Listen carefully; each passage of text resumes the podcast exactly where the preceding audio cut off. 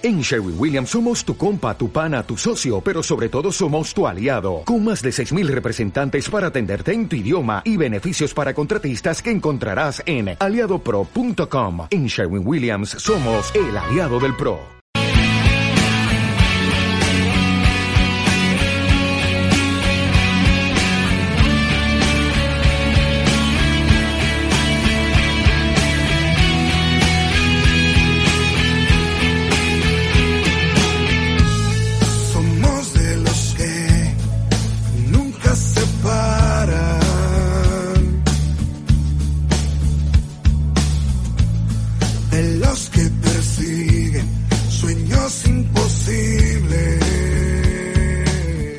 Bienvenidas, bienvenidos a Wanderers, el fútbol del pueblo, el espacio donde el fútbol popular es protagonista, donde intentamos dar voz a un fútbol que quiere o que piensa que se puede organizar de manera diferente, donde los aficionados son parte importante de las decisiones del club al que aman y al que siguen. Un modelo de fútbol diferente al que hay en la actualidad en los planos, en las primeras categorías de fútbol nacional e internacional un modelo de fútbol donde también queremos eh, que los aficionados, además de tener voz dentro de su propio club, tengan voz en Wanderers el fútbol del pueblo. Por eso hemos creado este debate de la afición de Wanderers el fútbol del pueblo, pero antes presento a mi compañero Sergio Palacios. Sergio, ¿qué tal? Muy buenas. Hola, muy buenas. Pues hoy la verdad que con muchas ganas de esta tertulia porque por primera vez, y espero que no sea la primera, damos voz a los aficionados. Pues sí que es verdad que siempre nos centramos en los dirigentes de los clubes populares porque al final en los clubes populares los dirigentes son también los aficionados, ¿no? Porque todos son dueños y todos tienen voz y voto en los clubes populares. Pero también es interesante contar con la voz de, de la afición, que al final el fútbol sin afición no es nada. Enseguida vamos a presentar en esa tertulia aficionado, un aficionado independiente de Vallecas, de Orihuela Deportiva, de Unión Popular Valencia y de Unión Deportiva Urense. Antes de empezar, os recuerdo que tenéis los cuatro especiales dedicados al fútbol popular antes de empezar, os recuerdo que tenéis los cuatro podcasts especiales dedicados a la temporada 2019-2020 de los clubes de fútbol popular del Estado español, con entrevistas a gente de esos clubes, cómo estaban yendo, la evolución, eh, algunos, eh, algunas iniciativas sociales que estaban realizando. Y además tenemos esa tertulia de Wanderers, el fútbol del pueblo, con eh, dirigentes donde se habla del papel del fútbol popular que puede tener tras esta crisis del coronavirus. Sobre esto también vamos a hablar con eh, los aficionados que nos van a acompañar en esta tertulia de la afición de Wanderers el fútbol del pueblo. Antes, ya sí, lo último, recordad, wanderersfutbol.com, nuestra página web, y que podéis buscarnos en redes sociales en Wanderers el fútbol del pueblo. Ahora sí, vamos con la tertulia de la afición.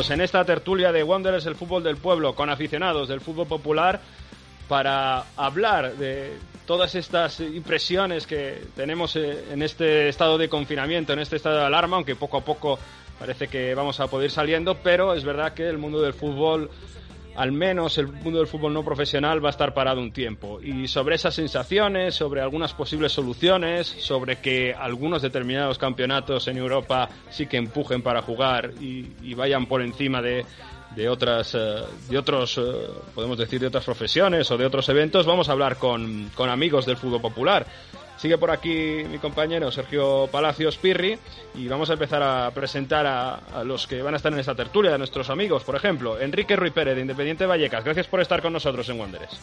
Buenas, gracias a vosotros. Pablo Ballester, desde Orihuela, seguidor del Club de Fútbol Popular Orihuela Deportiva. Muy buenas. Muy buenas y muchas gracias por invitarnos a esta tertulia. Y también en Palencia, Miguel Ángel Adán, del Unión Popular Palencia. ¿Qué tal, Miguel? Hola, ¿qué tal? Muy buenas tardes. Gracias por la invitación también. Pues eh, Pirri, yo creo que podríamos empezar un poco por...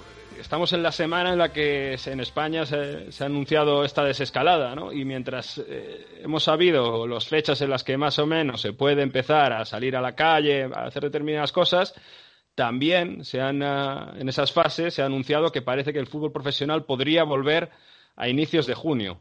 Podría volver con muchos controles, con eh, bastantes, vamos a ver, test que tienen que hacer eh, los jugadores.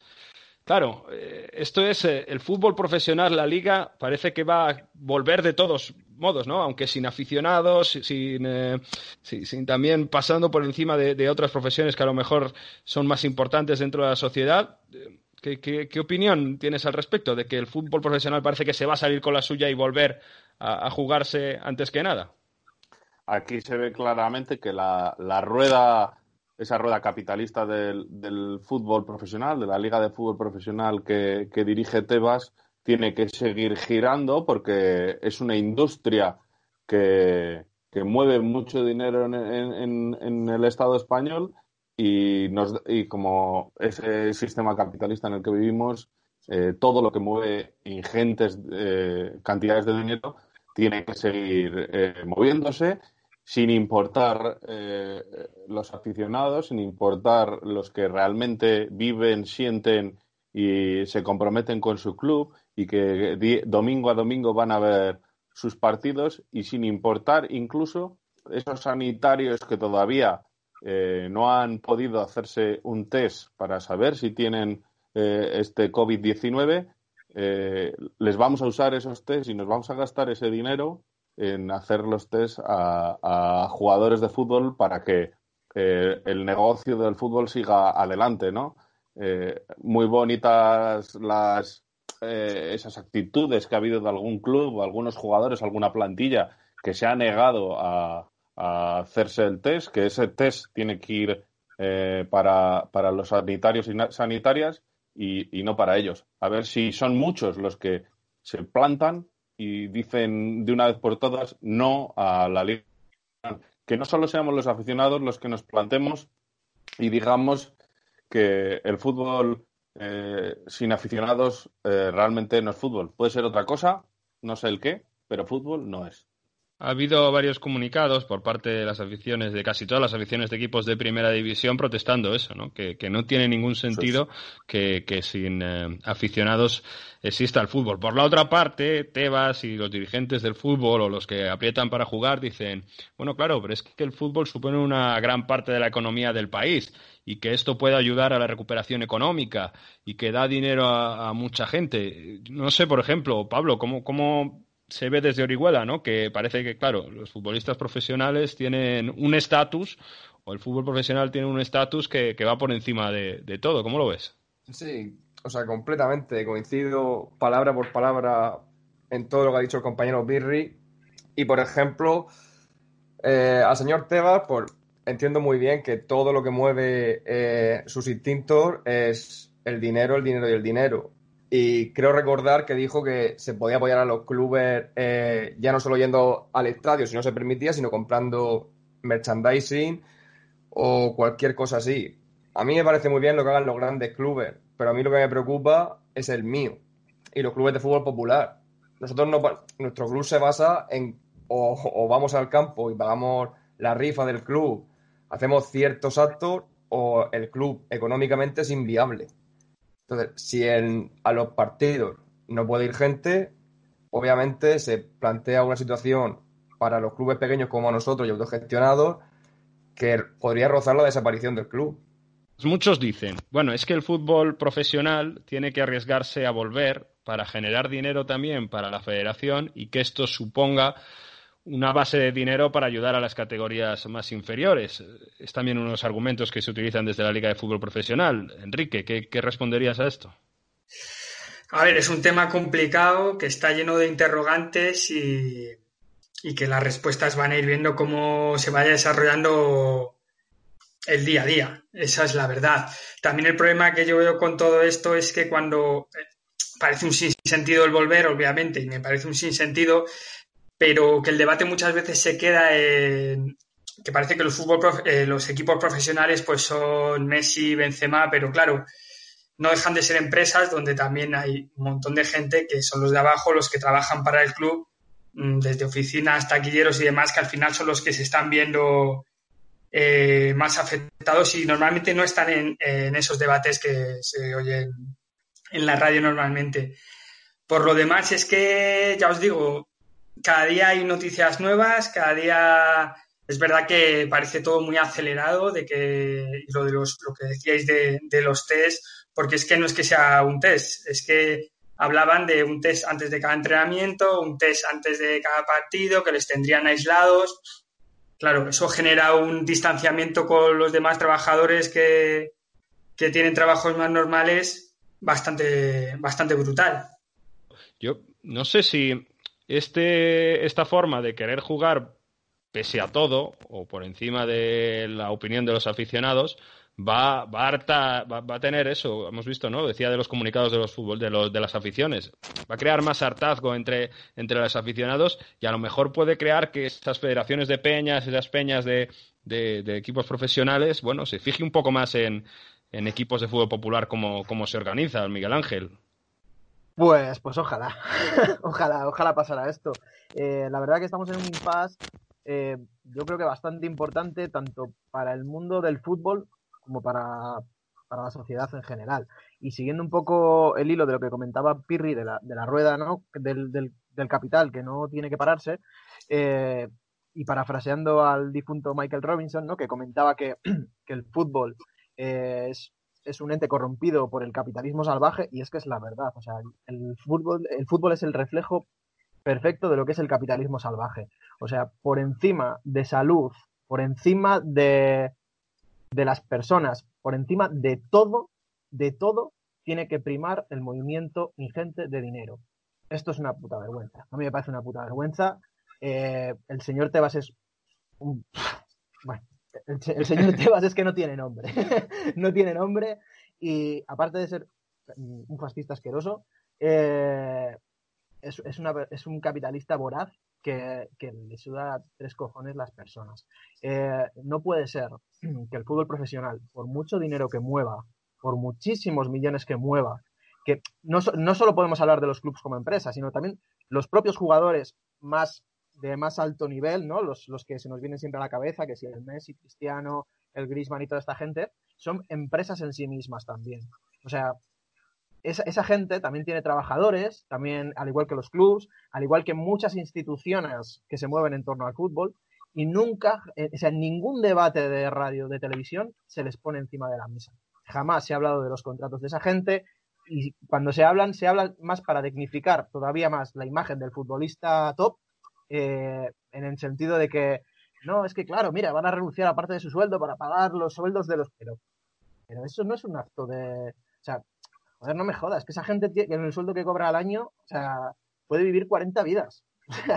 Mira, eh, aprovecho, aprovecho que decías esto porque, por ejemplo, el Liverpool, que además es una ciudad que y la gente del equipo se, es un equipo profesional, campeón de Europa, pero hay bastante sentimiento de identidad. Y los fans eh, realizaron una protesta muy grande después de que el club eh, planease un ERTE para los trabajadores que tú decías de a pie, ¿no? El taquillero, la gente de seguridad y todo esto. Y ese movimiento popular permitió que el el CEO, los dirigentes del Liverpool al final reculasen y, oye, mantuvieran la plantilla porque es uno de los clubes más ricos del mundo. Claro, aquí vuelvo, vuelvo un poco al argumento de, de, Tebas y de los dirigentes del fútbol.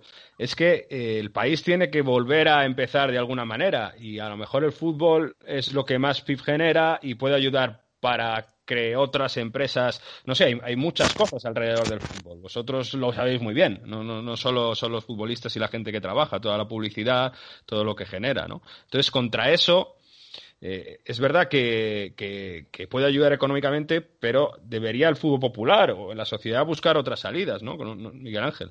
Pues sí, eh, básicamente, y ojalá este impasse del que estaba hablando eh, permita a muchos aficionados. Yo sé que es muy difícil porque el sentimiento por un club, pues las que estamos dentro del mundo del fútbol sabes lo que es y, y si eres de un club desde niño es muy difícil cuestionar cada gesto que pueda practicar el club. Pero yo creo que los aficionados y sobre todo los, los de alguna manera, que sabemos que no lo son, pero los socios de los clubes de profesionales de primera, segunda y tal, sí que deberían replantear un poquito eh, lo que están apoyando, del, el negocio al que, al que están dando, dando movimiento, ¿no? El que están, el que están dando vida. Yo sí que creo que, que esto puede ser un impasse importante en el que muchos aficionados se cuestionen de verdad en lo que se ha transformado lo que era un deporte. Porque, como bien habéis dicho, esto ya no es fútbol, esto es un sucedáneo. Estamos hablando de intereses económicos constantemente, de publicidad, de, política, de, pero no estamos hablando de, la sostenibilidad de un deporte, estamos hablando de otra cosa. Entonces yo creo que esto eh, tiene que abrir los, puntos de vista de, los aficionados. Eh, pongo el foco en los de primera y segunda porque evidentemente los clubes grandes son los que mueven, los que tienen las mayores influencias, pero, pero bueno, esto es transversal a todos los clubes en realidad. Y, ojalá el fútbol popular sea una alternativa real a cambiar este modelo de fútbol porque, porque es que, como se ha comprobado, es insostenible. al igual que la sociedad capitalista, cada vez que hay una crisis, eh, todo se viene abajo, todo se cuestiona y siempre acaban pagando la gente que más posicionada, más abajo está posicionada. Entonces, creo que es, que es muy importante. Y en este punto de la tertulia se, une Javier Taboada, bueno, seguidor del Unión Deportiva Orense, que, con el que también queremos charlar un poco de, esta actualidad del fútbol. Javier, muchas gracias por estar con nosotros en Wanderers. ¿Qué tal? Encantado. Y seguidor y socio, además, socio fundador también de la Unión Deportiva Orense. Perfecto. Y pues nada, estábamos hablando de, un poco que el fútbol profesional está queriendo volver a toda costa, incluso, bueno, parece que ha convencido al gobierno para que dejen jugar eh, partidos profesionales sin público. Y, claro, es que esto tiene dos fases. Por, por una, por, por, un lado, que genera mucho dinero y va a intentar salvar a la economía del país. Por otro lado, es que claro, es una, esta máquina de crear dinero no, no, no quieren volver para ayudar a la economía del país, sino porque no pueden parar esta máquina de generar dinero, esta rueda del fútbol que, que, no puede pararse porque, claro, con esos contratos tan grandes, con esa publicidad, todo lo que genera el fútbol actualmente, ¿no? Entonces, eh, claro, ellos también se escudan diciendo que se necesita dinero para ayudar a las federaciones y a los equipos pequeños. Pero lo que se está pensando en este pequeño tiempo de reflexión es, claro, equipos como el fútbol popular, cómo puede actuar, cómo puede alzar la voz y decir, oye, es que estos, fijaos que solo miran el dinero y que hay otro fútbol mucho, mucho más, eh, que involucra mucha más gente, donde el aficionado tiene, tiene la voz, donde, donde está presente, y, cómo puede hacer eso el fútbol popular ante este fútbol capitalista que, que, que no para, ¿no? Y que no cuenta con el aficionado para nada. Pues a ver, principalmente es muy complicado y muy complejo la cuestión, básicamente porque hoy por hoy el fútbol profesional lo controla todo. Estamos hablando, controla medios de comunicación, controla, como bien dices, derechos televisivos, mueve una cantidad de dinero, cantidades de dinero en estos momentos ingentes para clubes de, accionariado popular, en este caso como es el nuestro, Unión Deportivo bueno, como el resto de clubes que hay a nivel nacional. Y yo creo que lo que todo esto pasa por un movimiento en las gradas, es decir, si se está viendo a través de las redes en los últimos días, a través de diferentes hashtags y demás, pero básicamente esto pasa por, movimientos en las gradas y porque la gente diga basta. Es decir, no se puede anteponer en una situación en la que estamos actualmente, en mi opinión, esta es mi opinión, no se pueden anteponer los intereses económicos de una persona como es Javier Tebas, que es el principal artífice junto con Roures y demás de todo este tema, Es decir, anteponer esos intereses económicos pues al bien de los futbolistas, a la salud de las personas y sobre todo algo que yo creo que es que no se puede permitir, que es que el fútbol vuelva a puerta cerrada. Es decir, eh, eh, aquí deberían darse todos los casos para que el fútbol, si vuelve, vuelva en todas las condiciones, tanto para jugadores, para aficionados y para todo el mundo. Es decir, el fútbol a puerta cerrada, un fútbol, un estadio sin aficionados, para mí eso no es fútbol. Es decir, estamos intentando eh, que la gente no vaya a los campos, eh, que no, que no esté presente en, partidos, es, algo inviable, en mi opinión. Es decir, algo que no debería ni plantearse ni tan siquiera. Pero bueno, hablabas de eso, del tema económico. Correcto, se está, genera mucho dinero, se gasta mucho dinero, pero habría que también valorar hasta qué punto dejar dar una temporada por terminada, es decir, que no se jueguen estos partidos y que posteriormente se pueda empezar una temporada, pues a partir de septiembre, octubre, en condiciones cuando ya todo esto vaya un poco las aguas. Si no hay repunte, ojalá que no haya segunda ola, claro. Exacto, exacto. En el caso de que no hubiera, porque vamos a ver, si tú ahora vas a empezar a jugar esta temporada puerta cerrada, comenzar en octubre es inviable, porque los futbolistas no van a poder hacer una pretemporada, vas a tener que demorar el inicio de liga yo creo que no vería con malos ojos suspender lo que resta de campeonato, dejarlo como nulo, como se está haciendo en otros países. Sí es cierto que hay clubes que obviamente están perjudicados, pero es que todos van a, van a perder de alguna u otra forma. Es decir, porque ascensos como están planteando en tercera división de los cuatro primeros, ¿qué pasa con el quinto, que igual estaba a un punto, o un equipo que quizás tiene un partido menos y no puede aspirar a eso? Es decir, aquí perjudicados va a haber en todo porque lo está viendo ya a nivel de, todos los estamentos, ya no solo hablando del fútbol. Es decir, aquí perjudicados van a salir de todos los lados, pero yo creo que lo menos malo para todos sería pues o dar por terminada la temporada o reanudarla si quieres una vez estén todas las condiciones, se, haya todas las condiciones de seguridad para que se pueda reanudar ya no solo con jugadores, sino con público en los estadios, porque yo no entiendo el fútbol sin público, la verdad. Es algo que, en mi cabeza no entra personalmente.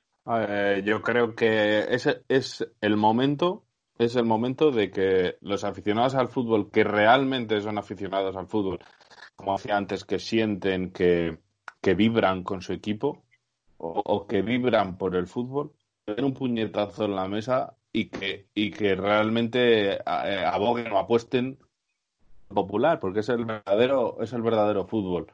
Eh, ahora mismo lo que, lo que la Liga de Fútbol Profesional, lo que Mediapro, lo que las casas de apuestas quieren es que ya, ya, ya no que seamos eh, clientes que van a, a, consumir un partido de fútbol, sino lo que, lo que buscan es que ya seamos televidentes como dijo Javier Tebas hace unos años, ya no recuerdo hace cuánto, eh, él prefiere que la gente se pague mensualmente por su fútbol en la televisión a que se hagan abonados de un equipo de fútbol, porque al final en un presupuesto eh, anual de, un equipo de la, de la, Liga de Fútbol Profesional, el, eh, porcentaje que da los abonos o las entradas es mínimo. un, equipo de esas categorías no puede vivir de eso. Sin embargo, sin embargo, el fútbol popular es el que cree en eso, vive de eso, pero vive de eso porque son realmente sus dueños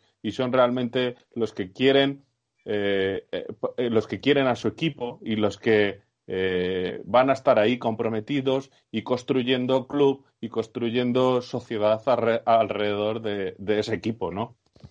Ojalá, ojalá sea como decís y la gente pueda pues apoyar más el fútbol popular. Yo soy bastante pesimista con esto porque, de hecho, si meten este gol ya de que se pueda jugar sin público, ya no sé qué paso va a quedar a que pues la gente haga una liga por el FIFA o cosas de estas y tenga los espectadores y siga por ahí. Porque, o sea, esto tendría que, que, ser una ruptura. Si no se hace ahora una ruptura en el que, pero a nivel social, en el que la gente, muchas familias lo están pasando mal, muchas familias están viendo que a través de grupos de apoyo mutuo y, cosas similares es como se está tirando adelante, pero se sigue apoyando a gente que tú ves que está pasando la cuarentena en sus casas con sus piscinas, con sus masajes y con todo esto. Entonces, ojalá le viera, le pudiera valer para ver a la gente prefiero apoyarme en un equipo en el que nosotros gestionemos las cosas, en el que las futbolistas y los futbolistas sean gente como yo y no millonarios. Pero me da la sensación que esto ya es un espectáculo tan grande que cuando todo vuelva a la normalidad, pues a nadie le importará gastarse 100 euros en una camiseta o 50 euros en, en una entrada. Pero Enrique, ¿tú crees, ¿tú crees que si mañana el gobierno dice que no se juega la primera división, ¿no cree, ¿cuánta gente se va a quejar? Yo creo que prácticamente 50-50, ¿eh? Estaría a favor y, en y 50 en contra, ¿eh? Es verdad que es un caso peculiar. Fíjate que por poner como termómetro a cuando por lo menos intervienen o ponen en los programas deportivos de por la noche, sí que es verdad que es la primera vez que por lo menos ponen mensajes de gente que sí que está poniendo a los futbolistas como, sabes, la élite alejados a ellos y que es una barbaridad el, el volver. No lo sé, no sé, pero es verdad, es que, oye, ojalá, ¿eh? Normal, es que es normal, la gente está yendo a- en el metro a trabajar, ¿sabes? Exponiéndose a, coger la enfermedad, pasando las canutas, pues ver todo esto es, es una oportunidad de decir, me siento alejado de todo esto, pero creo que cuando todo vuelva a la normalidad, la gente lo que quiere es entretenerse, que se lo pongan fácil y a lo mejor soy muy pesimista, ¿eh?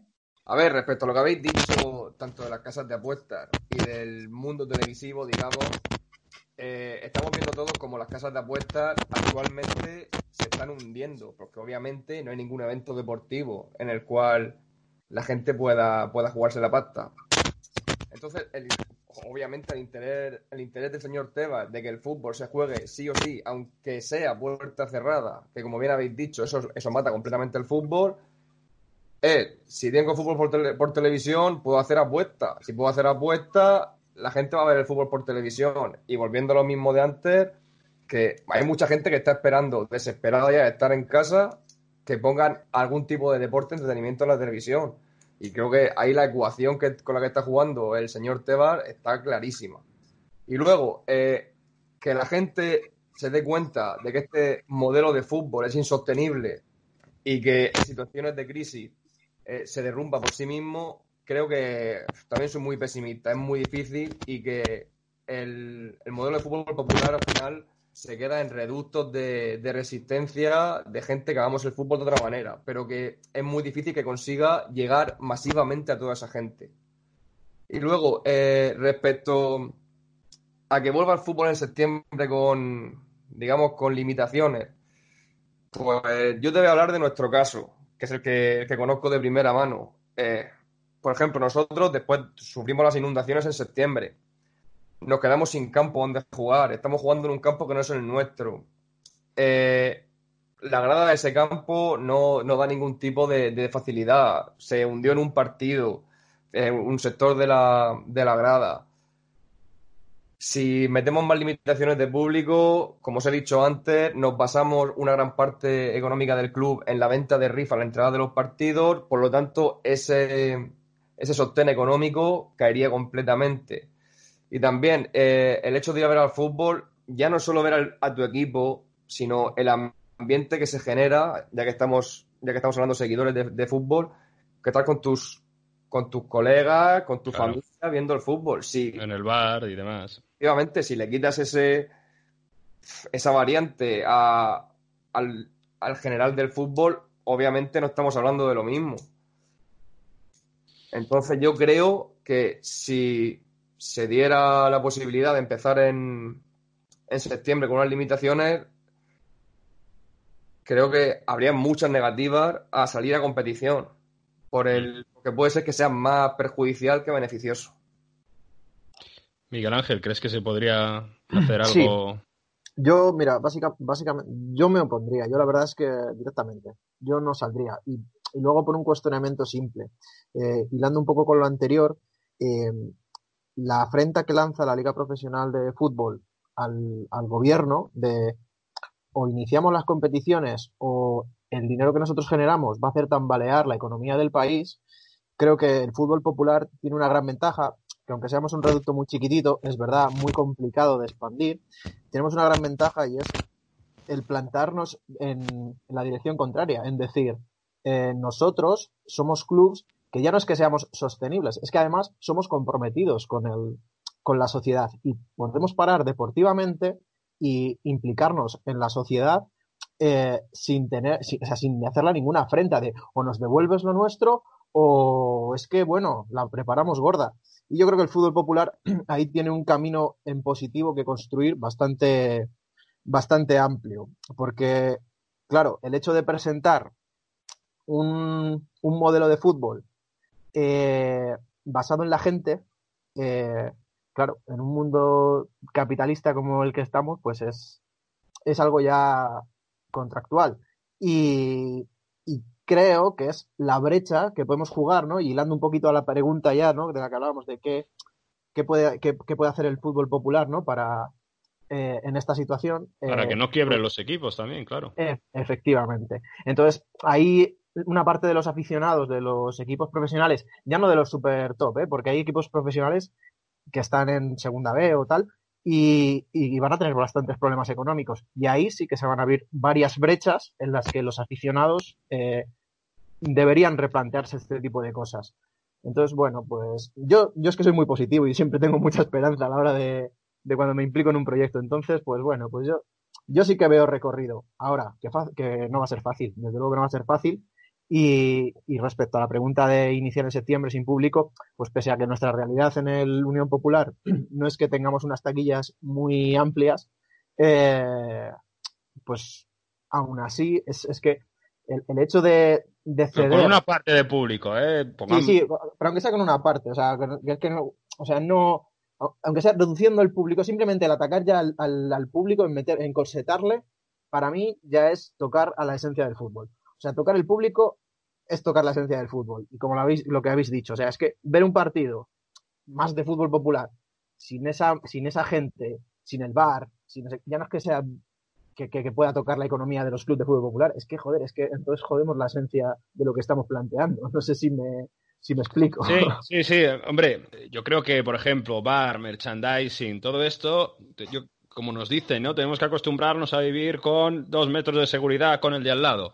Bueno, pues intentar aplicar de alguna manera eso, ¿no? Porque estamos viendo que, por ejemplo, los cines van a abrir a un 30, un 40% de la capacidad. Bueno, pues eh, es complicado, ¿eh? Pero intentar hacer que los clubes populares, que esta realidad tan bonita, que poco a poco está creciendo, hay que decirlo, de manera de resultados, de seguimiento, de, de, de que se muestra mucho más y de que tiene, pues eso, mucho más eh, recorrido, pues intentar que, que este maldito virus pues no se lleve por delante todo también, ¿no? Entonces intentar, nosotros somos aficionados y es verdad que en algún caso, como el de Javier, también socio y, y que está dentro, ¿no?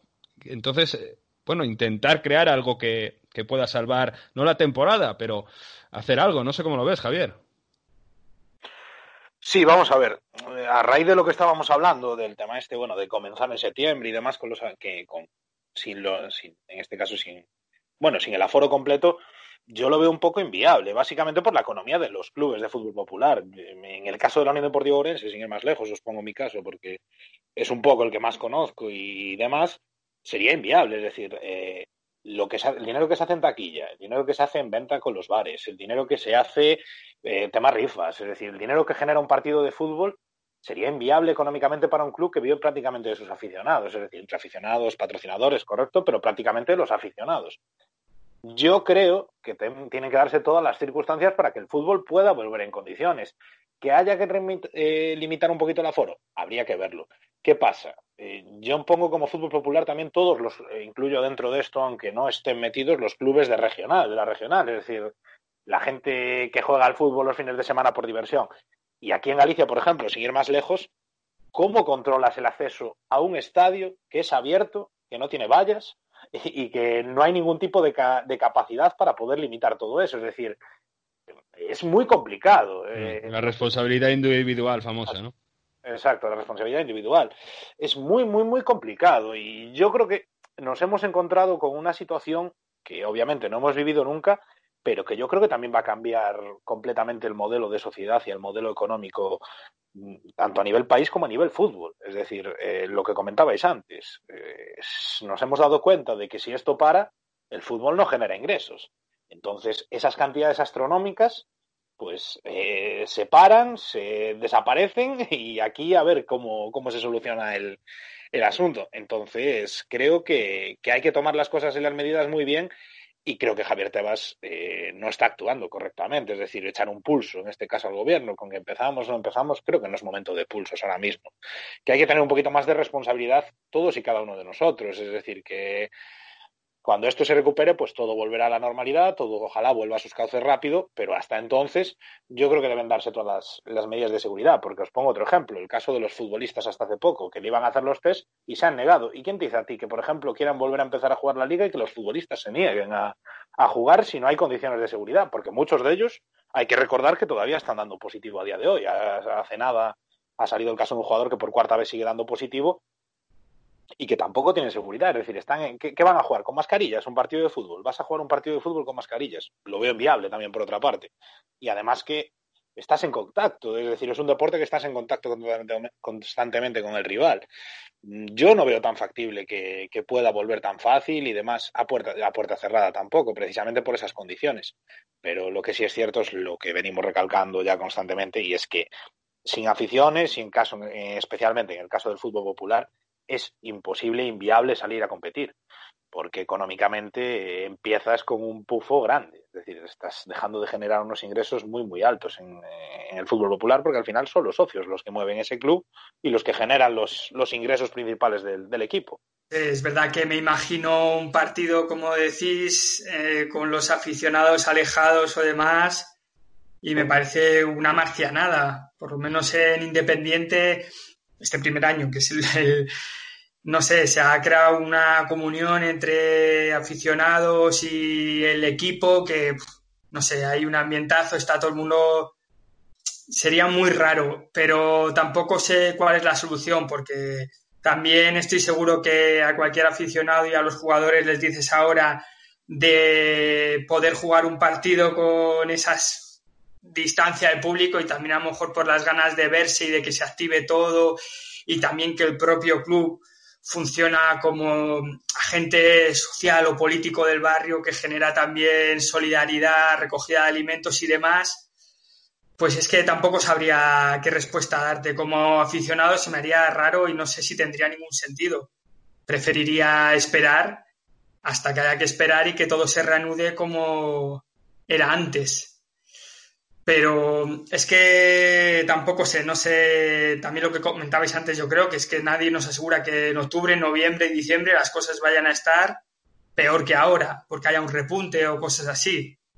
Y tampoco tirar una temporada a la basura tampoco sí tendría sentido. Hay que, hay que eh, mirar antes por las personas, ¿no? Y, si hay que jugar eh, el año que viene, en 2021, empezando en enero, si hay que cambiar y ahora jugar al fútbol en vez de por temporadas, jugarlas a año natural, pues se juega en año natural o no, sé. Pero creo que lo importante antes es la salud, ¿no? Que la economía. Y jugar con un público limitado, pues bueno, eh, en categorías regionales como en nuestro caso en Palencia, pues sin ningún problema, porque a lo mejor eh, hasta podría entrar más gente de la que vamos normalmente pero en categorías que se llenan estadios, ¿cómo limitas tú eso?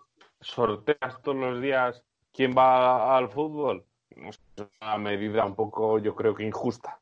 Ya dentro de todos los argumentos que hemos dado, aparte, yo sumaría que esa medida, pues a mí me parecería un poco injusta. Porque, joder, ¿quién, quién va? ¿No?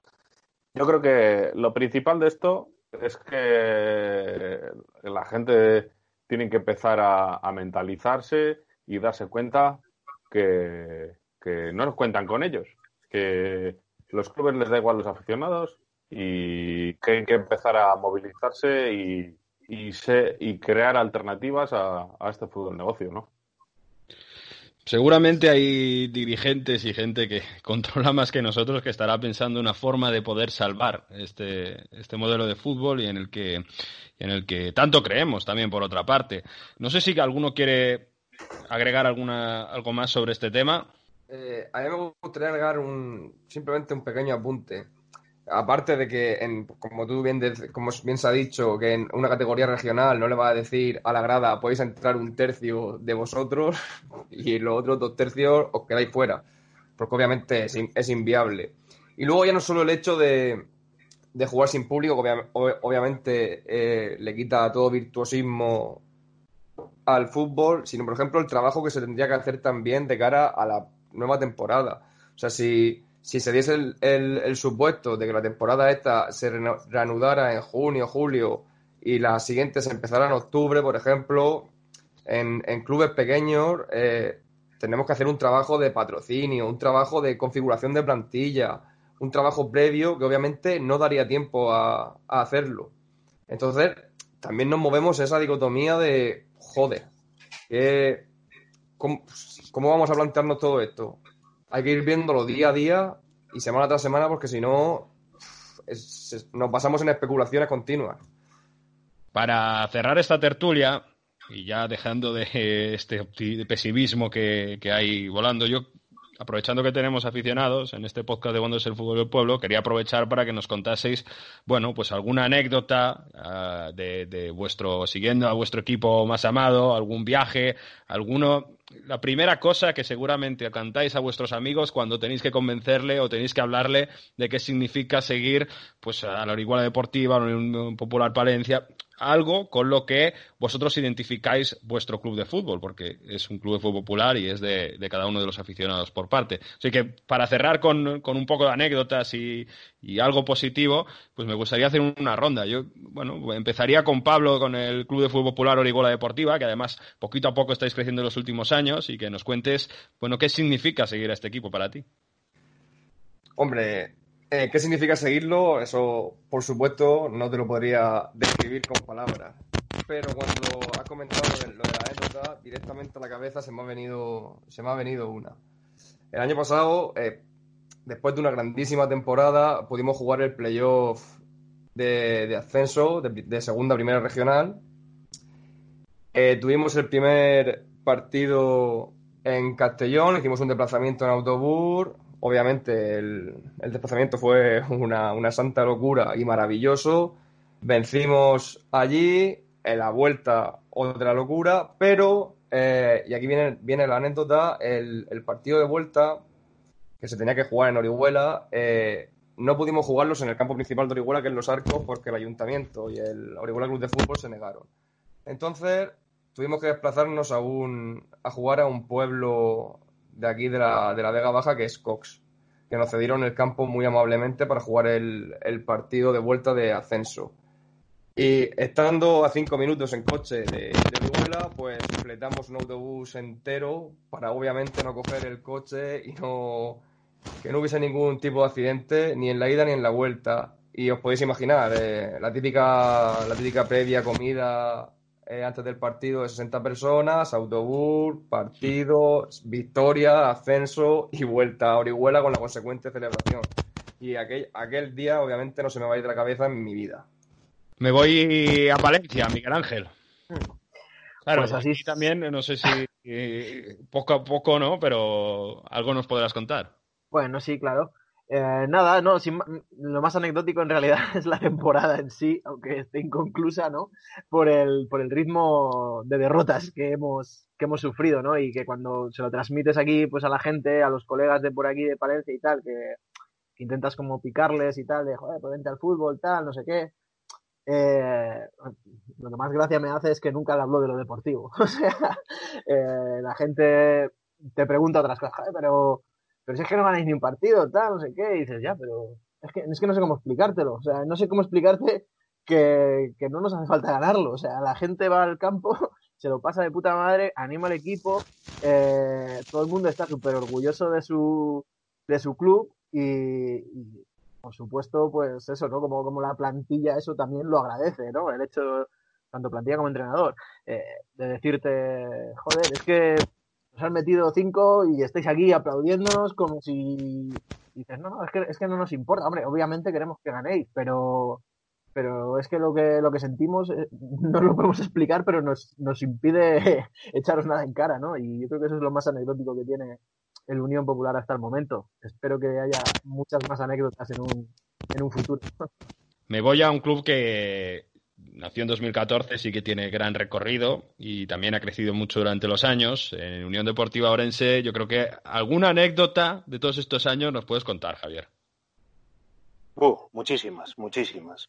Eh, os puedo contar miles de anécdotas que hemos vivido estos años en todos los campos, desde la tercera regional de Ourense, donde empezamos en 2014, como comentabas, después de la desaparición del Club Deportivo Ourense.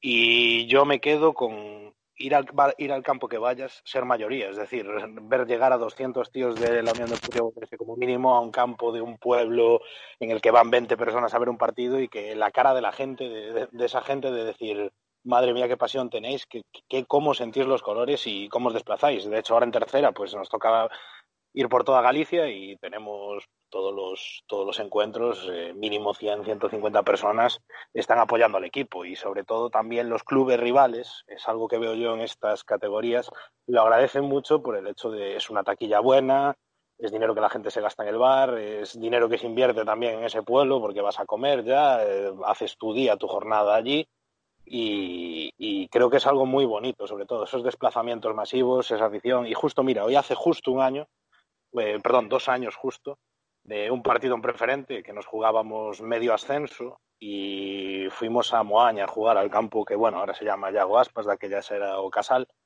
y jugábamos contra el Moaña, también rival directo precisamente, un día de lluvia tremendo, cayendo a chuzos y estábamos 400 personas en la grada, no dejamos de cantar, no dejamos de animar y en el minuto 94 de partido marcamos el gol de la victoria y tres puntos que prácticamente encarrilaron un ascenso que se consumaría después en otra jornada anecdótica en Atios, con 600 tíos ocupando una zona del campo y, un ascenso a tercera, que es, es, la imagen que no se va a borrar, sobre todo después volver a la, a la fuente donde se celebraban los títulos del Club Deportivo Urense y ver a 1.500 personas celebrando un ascenso después de tanto tiempo y después de todo lo que vivimos y lo que nos dolió la desaparición del, del club al que amábamos y que ahora pues a través de este nuevo legado podíamos estar ahí otra vez celebrando y viviendo. Y sobre todo, pues, pues eso, los domingos de fútbol, como digo yo. Los domingos de coche, de amigos, de cerveza y de disfrutar de, de lo mejor que tenemos en la vida, que es el fútbol. Qué bonito, qué bonito. Y por último, claro, eh, primer año también de Independiente de Vallecas. A ver si nos puede contar, Enrique, cómo es ese fútbol en las instalaciones deportivas de, de la Unión. En realidad la anécdota podía ser la temporada entera, como decía el compañero de Palencia, porque es un club creado de la nada, no viene de una refundación, no viene de que otro club haya desaparecido. Entonces, por ejemplo, el primer partido, eh, yo que iba con un amigo, no sabíamos lo que nos íbamos a encontrar, si a una persona o a cien, y de repente encontrarte a un montón de personas con la camiseta, con la bufanda, con banderas de las peñas que se crearon, pues fue algo alucinante. Eh, luego también, por ejemplo, el, sí, el, día a día, ¿no? El llegar al, al campo y ver que, la gente está activa, que las socias y los socios, el que no está preparando la rifa, está preparando las banderas o una pancarta porque se vaya a hacer un acto solidario. Entonces, bueno, me quedaría un poco con eso y también lo que decía el compañero de, de Urense, el ser mayoría, ¿no? Esto no hay que olvidar que es la, tercera regional, que es, que es la octava división, y de repente el llegar a campos en los que normalmente hay pues, los familiares de los jugadores o colegas y aparecer ahí 100 personas con banderas, con pancartas, con el bombo, con el megáfono, pues la gente se queda bastante alucinada y los propios futbolistas de los otros equipos es algo que agradecen mucho y que han llegado a decir en plan hoy es que me he sentido futbolista porque había un ambientazo y normalmente nunca hay un ambiente así. Entonces, bueno, la anécdota es la, la temporada en sí y lo bien que está saliendo, la verdad. Qué bonito, qué bonito. Esos, eh, esos lugares, esos sitios donde se comparte el fútbol y es la excusa también para que la gente se lo pase bien, ¿no? Y a mí me viene a la mente también recordar esos encuentros de fútbol popular en los que hemos estado, que se juntan gente de varios equipos, pero siempre con, con esa idea, ¿no? De crecer, de hacer crecer el movimiento de fútbol popular y que nos lo pasamos muy bien también. Y ojalá, bueno, pues en el futuro seguro que vamos a poder hacer muchos más y va a haber muchos más partidos, muchas más fiestas, muchos más ascensos y seguro que tanto el Independiente de Vallecas, el Club de Fútbol Popular Orihuela Deportiva, el Unión, Unión Popular Palencia y el Unión Deportiva Orense va a tener muchas que celebrar y también el resto de los clubes populares del Estado español. Lo vamos a dejar aquí. teníamos muchas más cosas que hablar, pero bueno, hemos hablado también mucho de, que cómo puedo volver el fútbol, nos ha podido un poco a la actualidad. Enrique Ruiz Pérez, muchas gracias por estar con nosotros. A vosotros. Pablo, ha sido un placer. Igualmente, muchas gracias. Miguel Ángel Adán desde Palencia, fuerza. Pues muchas gracias y lo mismo, y que vaya bien en las temporadas cuando esto empiece. y ojalá que pase todo muy rápido. Gracias, Javier. Javier Taboada. Muchas gracias y muchas gracias también por dar voz al fútbol popular y a los aficionados que al final son la esencia del fútbol.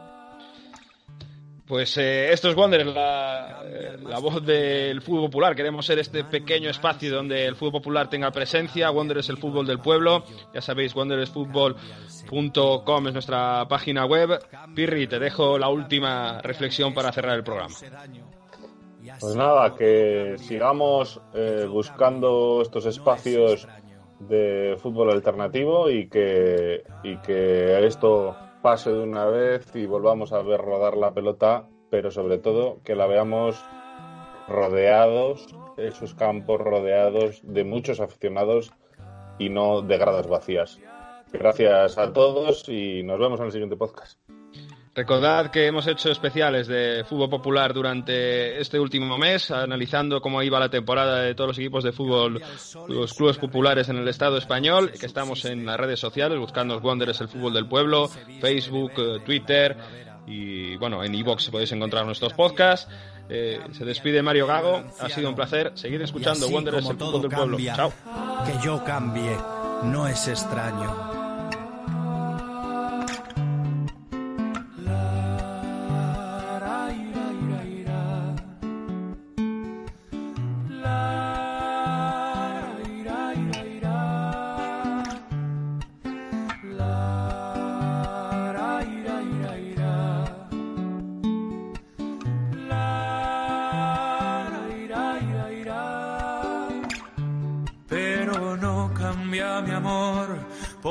Más lejos que me encuentre, ni el recuerdo ni el dolor de mi pueblo y de mi gente.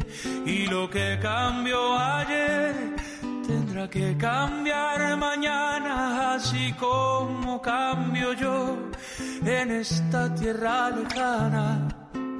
Cambia todo, cambia. Todo, todo cambia todo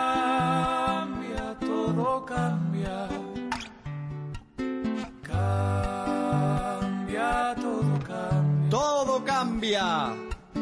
Cambia, todo cambia.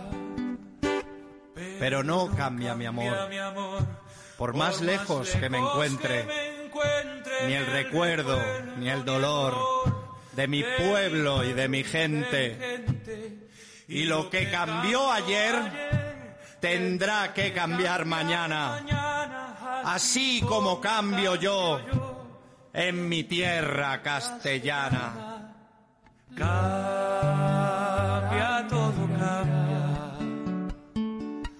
Cambia todo, cambia. Todo, todo cambia. Cambia